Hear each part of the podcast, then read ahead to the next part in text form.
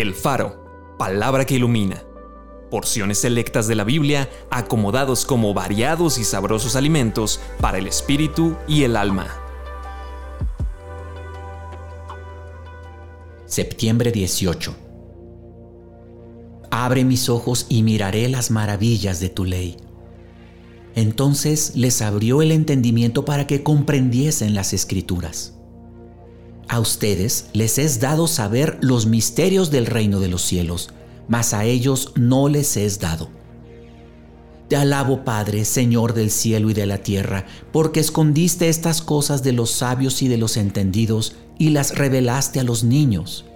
Sí, Padre, porque así te agradó. Nosotros no hemos recibido el Espíritu del mundo, sino el Espíritu que proviene de Dios para que sepamos lo que Dios nos ha concedido. Cuán preciosos me son, oh Dios, tus pensamientos. Cuán grande es la suma de ellos.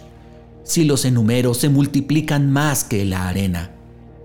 Oh profundidad de las riquezas, de la sabiduría y de la ciencia de Dios. Cuán insondables son sus juicios e inescrutables sus caminos porque ¿quién entendió la mente del Señor? ¿O quién fue su consejero? Porque de Él y por Él y para Él son todas las cosas. A Él sea la gloria por los siglos. Acompáñame a orar.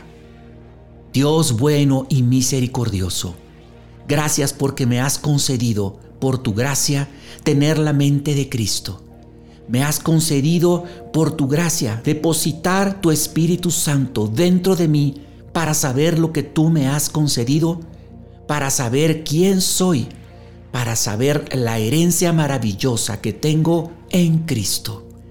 Espíritu de Dios, revélame más y más estas cosas para permanecer siempre firme, tomado de la mano de Jesús y obediente a la palabra que tú inspiraste.